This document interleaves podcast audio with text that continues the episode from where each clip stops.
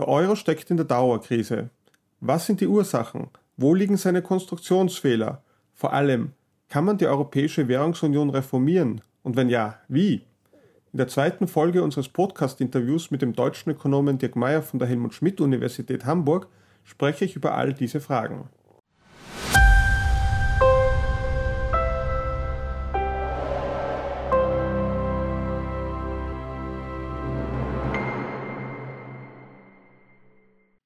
Worin sehen Sie eigentlich die Hauptursache für die Dauerkrise der Europäischen Währungsunion? Waren es die institutionellen Vorkehrungen im EU-Vertrag, die ungenügend waren? Also es gab ja die Nichtbeistandsklausel, Verbot monetärer Staatsfinanzierung und anderes und waren die nicht klar genug formuliert? Oder war es ganz einfach so, dass die EU und die Staaten die Regeln zu wenig ernst genommen haben? Oder gab es grundlegende Konstruktionsfehler? Was würden Sie sagen, ist der Grund für die Dauerkrise? Also ich äh, würde noch etwas tiefer ausholen. Äh, die EU ist ja durch die Supranationalität gekennzeichnet. Das heißt, wir haben kein Völkervertragsrecht und auch kein Bundesstaat, sondern eigene EU-Institutionen unabhängig von den Nationalstaaten. Und das macht natürlich eine Machtkonkurrenz, beispielsweise zwischen der EU-Kommission und den Staaten als Herren der Verträge. Zweite Sache, wir sind ein, eine EU aus 27 Staaten, die historisch, kulturell und ökonomisch sehr unterschiedliche Grundlagen haben, was zu einer Euro-Währungsunion äh, schwierig ist. Und die Euro-Währungsunion war ein Kompromiss. Nehmen Sie beispielsweise die Unabhängigkeit der EZB, Artikel 130 AEUV, die gemäß äh, der Bundesbank-Regel äh, eingeführt wurde. Äh, allerdings von einigen Staaten immer mit dem Augenzwinkern wohl von Anfang an gesehen wurde. Eine Währungsunion ohne Fiskalunion, also ohne beispielsweise äh, gemeinsame Steuererhebung, wie wir vorhin schon darüber sprachen, dass die EU keine eigenen Steuern erheben darf, funktioniert nicht, wenn ökonomische Asymmetrien vorhanden sind. Also Stichwort, es besteht kein optimaler Währungsraum. Äh, die Nichtbeistandsklausel und das Verbot der monetären Staatsfinanzierung, was natürlich ganz klar im, im AEUV-Vertrag äh, niedergelegt ist, sollten sicherstellen, äh, dass das funktioniert. Allerdings muss man sagen, dass die mediterranen Staaten mit Erfolg äh, auf, eine, auf eine Aufweichung dieser äh, beiden Grundfesten der Wirtschaftsordnung äh, gewettet haben nämlich, äh, dass es keine fiskalischen und monetären Rettungsschirme gibt. Und Sie haben recht behalten, die gibt es und die sind, äh, wie wir jetzt gesehen haben, zu einer Dauerlösung gekommen. Teilweise die fiskalischen Rettungsschirme ja in Artikel 136 sogar dann äh, manifest geworden sind. Das heißt, eine Schuldenunion gibt es eigentlich in Teilen schon und man würde im Wesentlichen das institutionalisieren, was in den letzten zehn Jahren über diverse Rettungspakete laufend passiert ist. Ja, das ist, könnte man so als äh, eine, einen stringenten äh, Handlungsstrang der EU sehen. Das geht immer mehr in Richtung eine Fiskalunion. Man könnte auch etwas polemischer sagen, diese Fiskalunion ist praktisch eine Transferunion. Jetzt könnten einige sagen, ja, es ist schon richtig, der Euro und der Währungsraum, äh, der ist unvollendet, der muss eben noch vollendet werden und dazu gehört dann eben auch eine Fiskalunion und am Ende auch noch ein ein gemeinsamer Finanzminister. Was meinen Sie dazu? Ja, würde, dem würde ich zustimmen. Allerdings ähm, würde das sicherlich nicht 2020 oder 2024 stattfinden, sondern wenn Sie mal Österreich nehmen oder die Bundesrepublik, Deutschland, äh, dann haben wir natürlich auch ganz unterschiedliche äh, Länder in diesen Nationen. Aber der Zusammenhalt zwischen diesen Ländern in diesen Nationen ist natürlich ein ganz anderer als zwischen Italien, äh, Spanien, Portugal auf der einen Seite und Dänemark, Norwegen auf der anderen Seite. Mentalität, äh, Klima hat sicherlich auch seine Auswirkungen, die ökonomischen Strukturen, die rechtlichen Strukturen, das ist alles so unterschiedlich, dass äh, das überhaupt nicht vergleichbar ist mit einem Bundesstaat, wie wir es in Deutschland und in Österreich haben. Das heißt, der Grundfehler war, wenn ich Sie richtig verstehe, dass man einerseits eine Währungsunion geschaffen hat für verschiedene Staaten, die keine Fiskalunion bieten. Andererseits aber auch, dass diese Staaten äh, sehr unterschiedlich geprägt sind, auch in geldpolitischen Traditionen, in ihrer Fiskalpolitik, im Zusammengehörigkeitsgefühl und dass daher diese Währungsunion auf jeden Fall zu Konflikten führt und auch eine Fiskalunion diese Konflikte nicht lösen würde. Ja, ich meine, das, äh, wenn, wenn wir etwas weiter zurückgehen, hat man doch schon gesehen durch diese relativ äh, festen Wechselkurse innerhalb einer Bandbreite, äh, als Italien, wann war das, 1990, und die ja. Briten aus dem EWS ausscheren mussten. Das war praktisch eine Währungsunion light. Und da hat man gesehen, das funktioniert nicht. Frage, warum musste man dann äh, dieses Eurosystem schaffen? Sicherlich, äh, ich sage auch mal historisch gesehen, das war ich sag mal, das waren die Kosten der deutsch-deutschen Wiedervereinigung. Äh, Helmut Kohl hat gegenüber den Franzosen dieses Zugeständnis gemacht, äh, zähneknirschend äh, diese Währungsunion, in dem das sozusagen die äh, Gegenleistung für die Wiedervereinigung in Deutschland war. Es ist natürlich ein Gedankenexperiment, aber gesetzt den Fall, wir hätten den Euro nicht eingeführt, dann hätten wir heute weniger Probleme. Ja, das ist wirklich eine hypothetische Frage äh, beziehungsweise Antwort, ja. die, die, man darauf geben kann. Also ich denke mal, ähm, die Konzentration wäre dann unser Binnenmarktprojekt gewesen, auf das man äh, dann ganz äh, dezidiert aufbauen, aufgebaut hätte, weiterhin.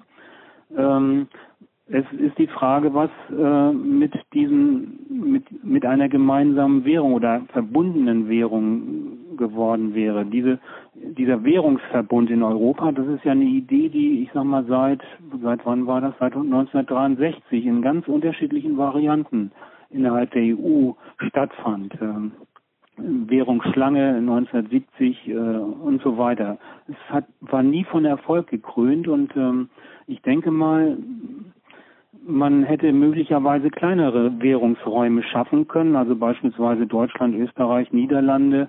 Vielleicht wären dann die Dänen ins Boot gekommen. Ja. Genau, ja, also D-Mark-Raum nennen wir es mal so. Man muss es ja nicht D-Mark nennen. Ja, und dann die Leichtwährungsländer, die mediterranen Länder machen auch eine äh, zweite oder eine erste europäische Währung, je nachdem, aber wie gesagt eine andere. So, und dann kann man gucken, ob das funktioniert. Hätte sicherlich besser funktioniert und ja, warum sollen wir nicht zwei große Währungsräume in Europa haben? Warum brauchen wir unbedingt einen Währungsraum? Ja, es, jetzt wäre das ja eine Option. Wir kommen jetzt genau darauf zu sprechen. Sie schlagen etwas anderes vor, aber diese Option, weil Sie sie erwähnt haben, wäre, dass man den Euro dann aufsplittet und wir haben zwei Währungsräume, sprich den Nord- und den Südeuro. Wäre das aus Ihrer Sicht jetzt noch ein gangbarer Weg? Also ich denke mal, Krisen setzen eine Menge Energien vor, äh, frei und äh, ich würde das nicht ganz ausschließen. Das wäre eine Alternative beispielsweise zu den Parallelwährungen. Im Augenblick redet man da überhaupt nicht von, aber warum sollte das nicht äh, denkbar sein? Es würde, denke ich mal, eher dem, dem jetzigen Euro ähm, näher kommen, Allerdings hätten wir dann auch weniger einen Wettbewerb der Währungen, was natürlich bei Parallelwährungen möglich ist. Aber im Prinzip könnten dann diese beiden Währungen auch wieder an die geldpolitischen Traditionen anknüpfen, die vor dem Euro bestanden haben. Also sprich einerseits jene Staaten wie eben der romanische Raum, wo die Notenbank auf den Finanzminister hört und auch entsprechend äh, agiert und jene wie der D-Mark-Raum, wo sich vor allem der Preisstabilität verpflichtet ist und äh, streng politisch unabhängig ist. Das könnten die dann wie vor dem Euro fortsetzen. Das würde ich mm, so sehen, ja. Jede Währungsunion schreibt ihr eigenes Regelwerk und für die mediterranen Länder ist es erstens historisch äh, naheliegender und zweitens auch, äh, ich sag mal, von der Praktikabilität, äh, wenn diese Staaten äh, in Liquiditätsproblemen kommen, dann können sie sich ihr eigenes Geld ohne weiteres durch Anweisung des Finanz äh, der, der Notenbank drucken, was natürlich im Eurosystem nicht möglich ist, denn der Euro ist ja für alle Nationalstaaten ein, im Prinzip eine Fremdwährung, zu denen die Nationalstaaten direkt, äh, das müsste man auch genauer schauen, aber direkt so ohne weiteres keinen Zugang haben. Als Königsweg aus dem Dilemma bezeichnen Sie in Ihrem Buch eine Euro-Parallelwährung. Also es besteht demnach die Möglichkeit, nationale Währungen parallel zum Euro einzuführen. Warum ist das aus Ihrer Sicht die Lösung äh, schlechthin für die Euro-Krise? Ja, dazu müsste man vielleicht zunächst mal gucken, was sind die Alternativen. Erste Alternative wäre ein Weiter so. Ähm, das ist die Politik seit der Griechenland-Krise 2010. Ähm, es gibt einen Umbau der EU in eine Transferunion, fast ohne Boden, könnte man sagen. Ähm, Problem ist, gemäß äh, des Chicken Games äh, handeln diese Länder äh, und erpressen ja praktisch die EU äh, laufend um weitere Zuschüsse, um selber nicht äh, insolvent zu werden und damit äh, auch die EU beziehungsweise Entschuldigung die, den Euroraum praktisch nackt dastehen zu lassen, äh, weil das kann sich der Euroraum so ohne weiteres nicht leisten. Zweite Sache wäre die Fiskalunion. Äh, in Deutschland müsste das Grundgesetz aufgrund äh, des Übergangs von äh, von diesen Haushaltsrechten dann neu geschrieben werden. Äh, auch das wäre dann im Prinzip eine dauerhafte Transferunion, allerdings dann in geordneten und juristisch äh, festen Bahnen. Ein Austritt aus der EU, das wäre eine dritte, äh, Entschuldigung, Austritt aus der EU, wie Großbritannien, oder nur aus dem Euro, ja. wäre prinzipiell möglich. Allerdings äh, nur auf Kosten eines Unfriedens und hohen gesellschaftlichen, politischen und ökonomischen Kosten. Also früher habe ich auch mal den Vorschlag gemacht, äh, aber da würde ich so ohne weiteres nicht mehr hinterstehen, weil die Gesell also die Kosten sind einfach äh, immens. Deshalb wäre eine elegante Lösung auf diesen, diesen Nord-Süd-Euro war ich eben nicht gekommen. Äh, ich habe ihn allerdings mit äh, selber irgendwann mal mit äh, auch befürwortet, würde ich heute sagen, äh, Parallelwährungssystem, ein Wettbewerb der äh, Währung bei Erhalt des Euro als Parallelwährung. Die Frage ist, wie könnte man das machen? Hm, Artikel ja. 136 AEUV-Vertrag, wenn man sich ihn anschaut, ist praktisch so ein Krisen äh, Artikel. Äh, in dem steht beispielsweise auch, dass äh, fiskalische Rettungsschirme äh, jetzt legal in der EU sind unter gewissen Bedingungen. Diesen Artikel 136 könnte man ergänzen durch drei durch drei Zusätze. Erster Zusatz, ein generelles Austrittsrecht äh, aus dem Euro-Währungsgebiet äh, ist unter Rückführung der Währungssouveränität auf die austretenden Mitgliedstaaten möglich. Also sie erhalten ihre Währungssouveränität zurück, treten aus dem Euro aus oder dürfen austreten. Zweitens äh, die Möglichkeit der Wiedereinführung des Euros als Parallelwährung. Also die führen dann eine nationale Währung ein und dürfen aber dann wiederum in das Euro-Währungsgebiet eintreten. Dann, dann hätten wir eine Parallelwährung. Dritter Zusatz, äh, um jetzt uns zukünftig Probleme vom Hals zu halten. Äh, es gibt eine automatische Beendigung der Mitgliedsstaat im Euro-Währungsgebiet, sollte dauerhaft gegen die Konvergenzkriterien verstoßen werden. Damit würden Italien beispielsweise und äh, auch Portugal, Griechenland seit langer Zeit nicht mehr dem Euroraum angehören. Damit hätten wir zwei Dinge erledigt. Einmal hätten wir den möglich, hätten wir die Möglichkeit eröffnet, nationale Währungen zu geben. Dann könnte sich beispielsweise die D-Mark als äh, sehr fester, äh, als sehr feste Währung herausstellen. Andere Länder könnten abwerten, indem sie eine, eine eigene Währung machen. Und zum Zweiten hätten wir nicht das Problem, dass wir alle äh, den Euro unbedingt haben müssen und damit auch äh, beispielsweise diese fiskalischen und monetären Rettungsschirme, über die im Augenblick auch gestritten wird, äh, auf die können wir verzichten. Also Länder wie Griechenland oder Italien könnten wieder wettbewerbsfähig werden, indem sie parallele nationale Währungen einführen, die abwerten und ihnen wieder die Möglichkeit geben, international zu bestehen. Ja, prinzipiell wäre sozusagen diese, dieser Abwertungsmechanismus möglich, wenngleich natürlich klar ist, dass, äh, ich sag mal, Deutsch, deutsche Exporte nach Griechenland, da würde der deutsche Exporteur keine neue Drachme äh, nehmen, sondern die müssen irgendwie schauen, dass sie dann an, an D-Mark rankommen, nicht? An neue D-Mark oder wie auch immer man die neue Währung dann bezeichnet. Also problemlos wäre es sicherlich nicht, aber äh, für griechische Exporte, die könnten sozusagen dann abwerten, ja, das ist möglich. Zwei Fragen dazu noch. Zunächst einmal, wäre das nicht dann doch irgendwo ein Offenbarungseid der Politik, mit dem sie sich eingestehen würde, das Euro-Experiment, nennen wir es einmal so, hat nicht funktioniert? Ja, würde ich so sehen. Und das ist sicherlich ein, leider ein Hinderungsgrund, äh, der, ich sag mal, möglicherweise bessere Lösungen verhindert. Äh, deshalb muss sich vielleicht auch in irgendwelchen Mehrheitsverhältnissen etwas ändern oder ja die Krise so groß werden, dass einfach äh, die Decke einstürzt und keine andere Möglichkeit besteht. Aber das ist allerdings sehr schade, ja, dass das so ist. Das heißt, ohne einen Schock wird es vermutlich keine Änderung geben. Das denke ich mal, ja. Gesetzt jetzt den Fall, wir hätten den Euro eben nicht mehr als Einheits-, sondern als Gemeinschaftswährung und dazu die nationalen Währungen, die wir von früher kennen. Jetzt, wenn man das nur so für sich genommen betrachtet und vergleicht mit den 90er Jahren und 80er Jahren, hätte das einen Vorteil? Ja, auf jeden Fall.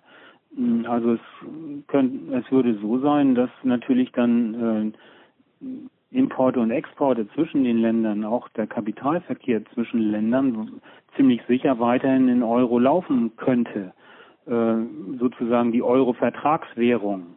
Äh, deshalb könnte man weiterhin in nationalen Währungen äh, zahlen. Also man müsste Unterscheidung, unterscheiden zwischen der Zahlungswährung, der Vertragswährung, äh, der Währung des Wertaufbewahrungsmittels. Ähm, das wäre dann sehr viel flexibler handhabbar und äh, Verträge würde man dann, um das relativ äh, überschaubar zu halten auch, also Stichwort Transaktionskosten, könnte man dann weiterhin in Euro machen, aber die Umrechnung würde dann in nationale Währungen sein, beziehungsweise die Zahlungswährung äh, würde man dann möglicherweise in, in irgendeiner nationalen Währung dann nehmen. Das heißt, die nationalen Währungen und der Euro würden für unterschiedliche Transaktionen verwendet werden. Ja, so würde ich es sehen, ja. Also die Griechen würden vermutlich innerhalb Griechenlands dann wieder wie früher mit der Drachme ihre Tomaten und andere Produkte bezahlen. Aber wenn es um Import und Export geht, etwa deutsche Autos nach Griechenland, also das würde dann weiterhin mit dem Euro bezahlt werden. Genau, und äh, das würden möglicherweise dann beide Vertragspartner akzeptieren und äh, entsprechende Ab- und Aufwertungen würde man dann äh, entsprechend in den Kursen sehen, ja. Und das hätte für beide Seiten einen Vorteil, für, die, für, Deutschland wie für Griechenland aus Ihrer Sicht? Ja, es, es würde sozusagen die, die Transaktionskosten und die Gemeinsamkeit einer Zahlungswährung und damit im Endeffekt auch den europäischen Gedanken ja weiterhin bestehen lassen. Mhm. Das heißt, äh, ein Argument für die Einführung des Euro hätte dann nach wie vor Relevanz oder Wirksamkeit, nämlich eben die angesprochenen Transaktionskosten innerhalb äh, des Euro-Raums. Ja, und äh, es ist ja nicht auszuschließen, dass äh, durch Angleichung der Länder äh, dann auch irgendwann mal vielleicht äh, sich dann einzelne nationale Währungen einfach abschaffen. Abgesehen davon ist, ist, der Euro dann natürlich für die Weichwährungsländer immer noch so eine Art, äh, ich sag mal, eine gewisse Ankerwährung, an der man sich orientieren kann, damit diese Weichwährungen nicht zu weit aus dem Ruder laufen.